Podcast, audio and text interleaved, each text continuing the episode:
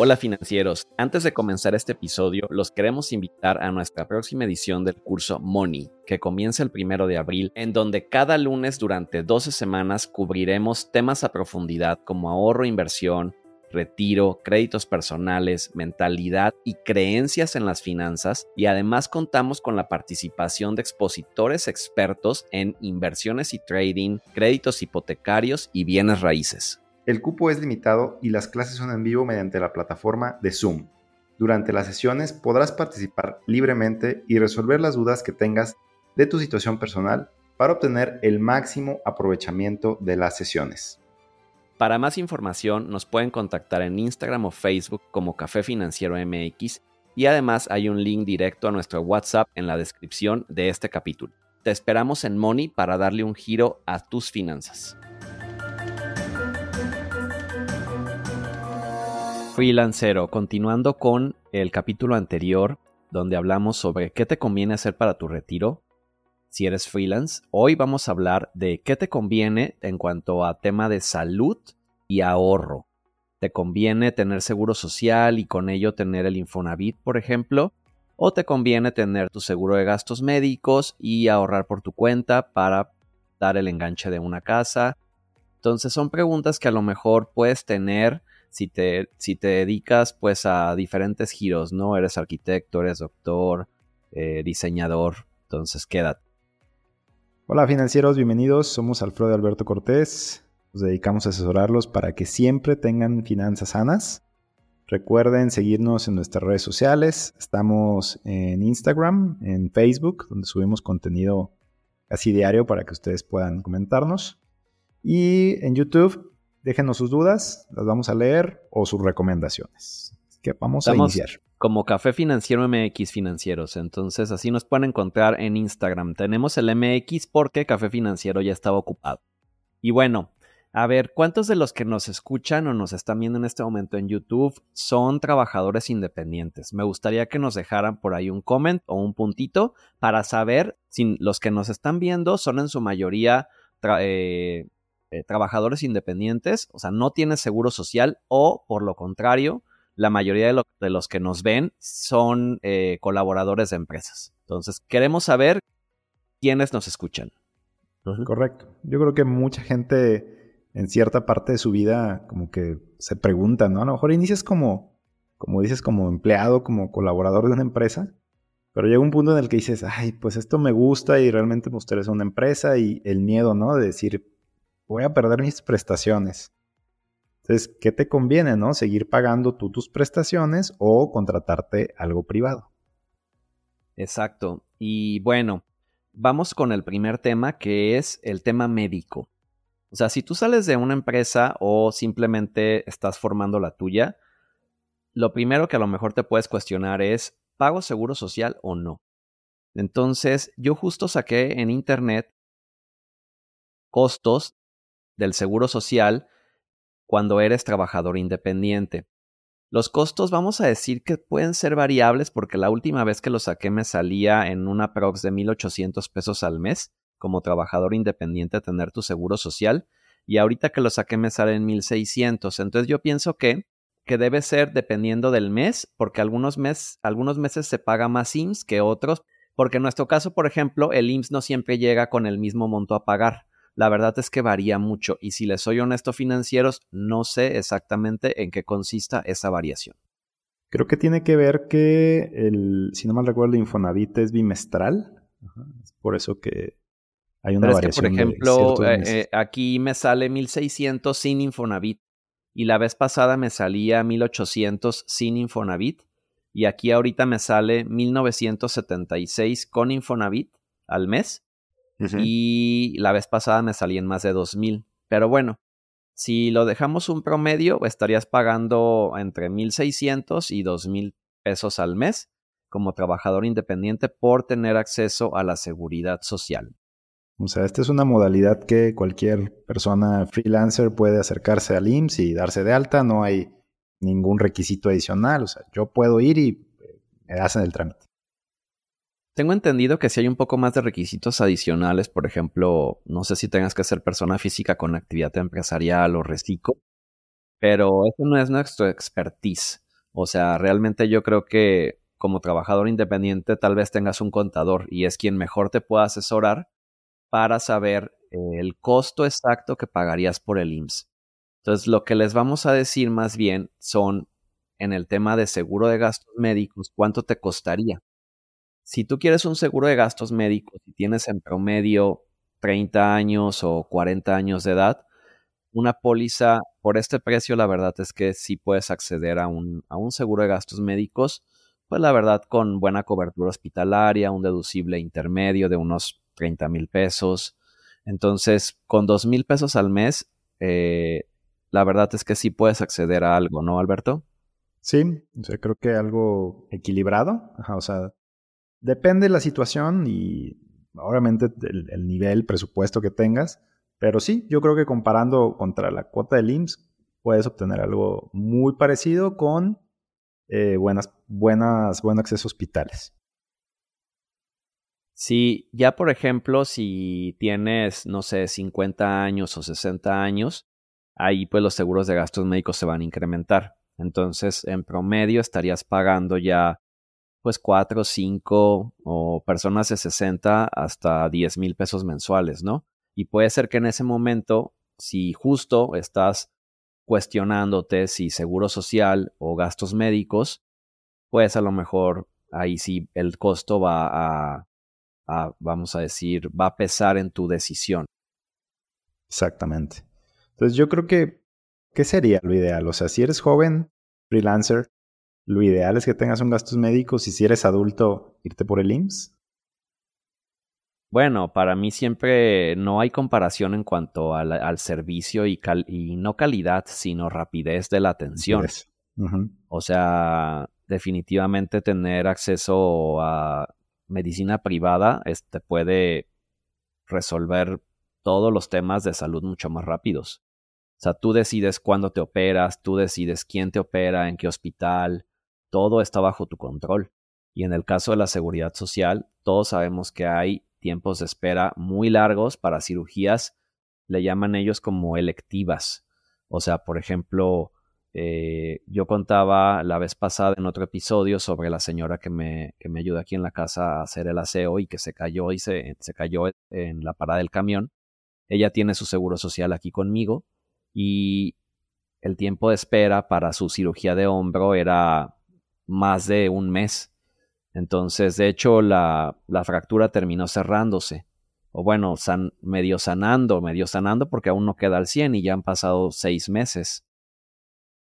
Creo que esa es la desventaja, ¿no? Como dices, o sea, que no puedes recibir atención inmediata y vamos al punto, estamos hablando de un freelancer que depende un 100% de, de él mismo, ¿no? O sea, realmente no es como, ah, bueno, tal vez tenga un equipo de trabajo, pero a final de cuentas él es tal vez posiblemente la cabeza de la empresa. imagínate, seis meses, tres meses, un año sin trabajar, sin producir, por estar esperando una cirugía, creo que tiene un costo muy importante, ¿no? Terminas pagándola tú. O sea, no, yo, o sea, eso es lo que sucede, es lo que pasa, terminas pagando tú.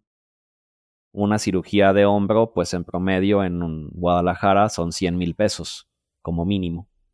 Entonces, o sea, ahí es donde pues vale la pena mil veces considerar un seguro de gastos médicos. Exacto. Sí, yo también pienso lo mismo. Pienso que como freelancer tienes que tener eh, acceso sobre todo a, salud de calidad e inmediata porque pues eres, eres tú, como lo venimos diciendo. Y por un costo, creo que, digo, salga un poco más caro incluso que lo que tienes que pagar en el IMSS, creo que vale la pena, ¿no? Entonces, yo creo que es ir planeando bien esa parte y esos dos mil pesos al mes te los gastas en una mensada, muchas veces. mensadas, la verdad, ¿no? Sí, exactamente. Ahora, o sea, no, no, es la gran cosa de, dinero. Ahora, eh, ¿qué pasa si tú este, quieres tener acceso al Infonavit? ¿Te conviene la seguridad social o no te conviene? Lo que yo sé, sin ser un experto nuevamente en ese tema financieros, es que ahí sí existe una aportación por parte del gobierno, ¿no? Y de la empresa al Infonavit y a la FORE. Desconozco el monto exacto, pero todo se basa en el salario con el que estás registrado. ¿sí? O sea, si tú eres un freelance y quieres tener un, pues que se vaya un buen dinero a tu Infonavit y se vaya un buen dinero a tu Afore, tu sueldo debe estar registrado, vamos a decir, pues con lo que ganas. O sea, si ganas 50 mil pesos mensuales, tienes que registrarlo así. Pero el tema es que eso es costoso. Ajá. O sea, ahí se pagan muchos impuestos. Por ejemplo, yo ahorita, aquí en la página de LIMS de Trabajador Independiente, estoy poniendo un ingreso mensual de 50 mil pesos y estarías pagando de seguro social 8.600 al mes. Con Infonavit pagarías 11.142. ¿Qué opinas tú de esto, Alberto? Pues es una inversión importante en impuestos, en seguridad social y en Infonavit. O sea, no es un monto, es un sueldo, es un sueldo adicional. Exacto. ¿Tú qué harías? ¿Contratarías tu, tu seguro social con dándote de alta con 50 mil o, o lo ahorrarías por tu cuenta? Pues es que, digo, nosotros, digo, yo en mi, en mi experiencia, o sea, si sabes cómo funciona, por ejemplo, las afores, porque parte de tu dinero va hacia ahí, y si no lo saben financieros, las afores, pues son como quien diría, dinero entra a una caja y se invierte de una manera que tú no sabes a veces cómo, pero muchas veces no da el rendimiento que debe.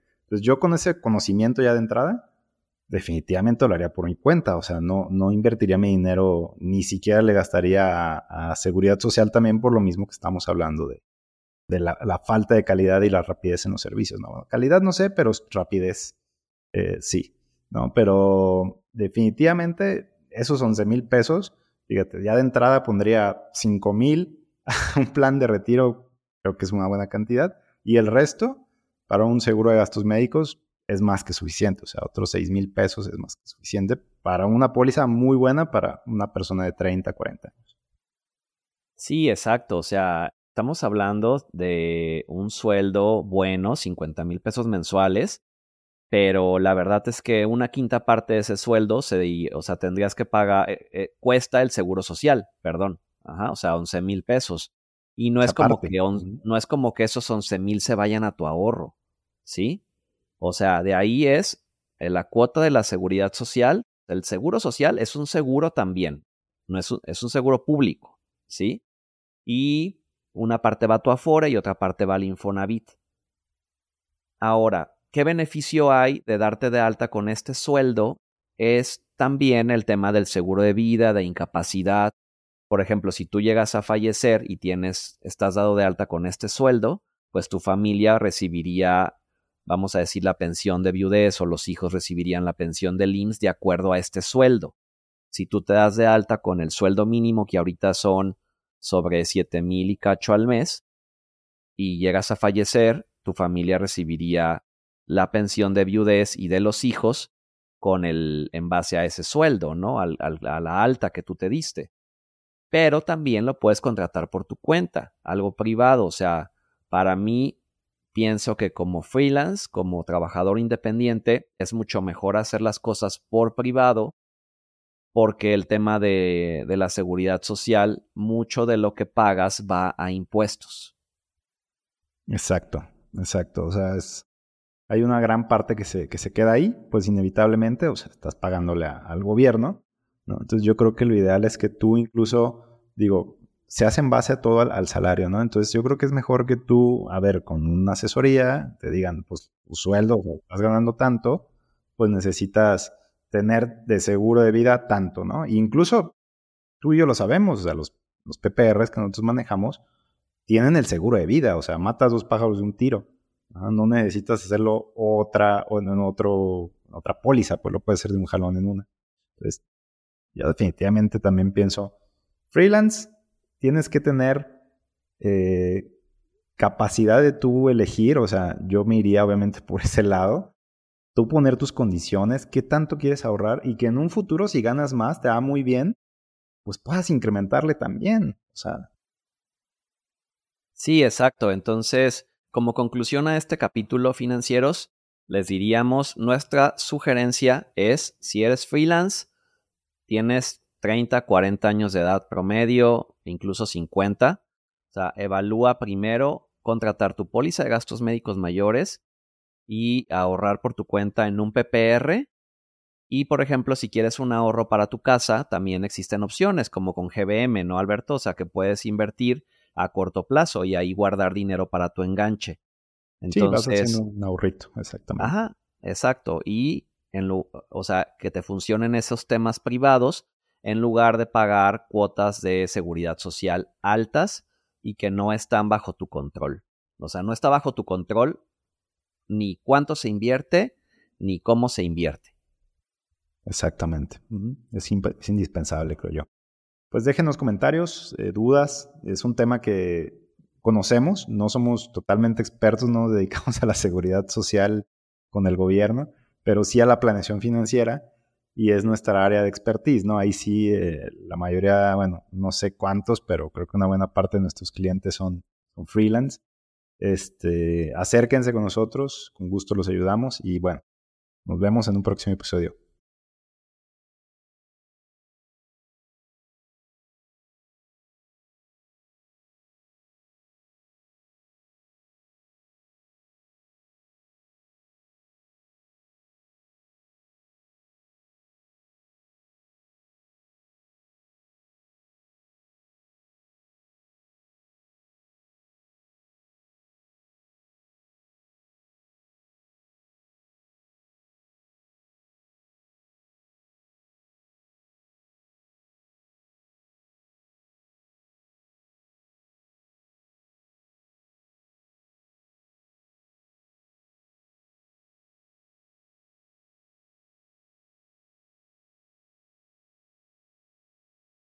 Chao. Chao financieros, déjenos sus comentarios.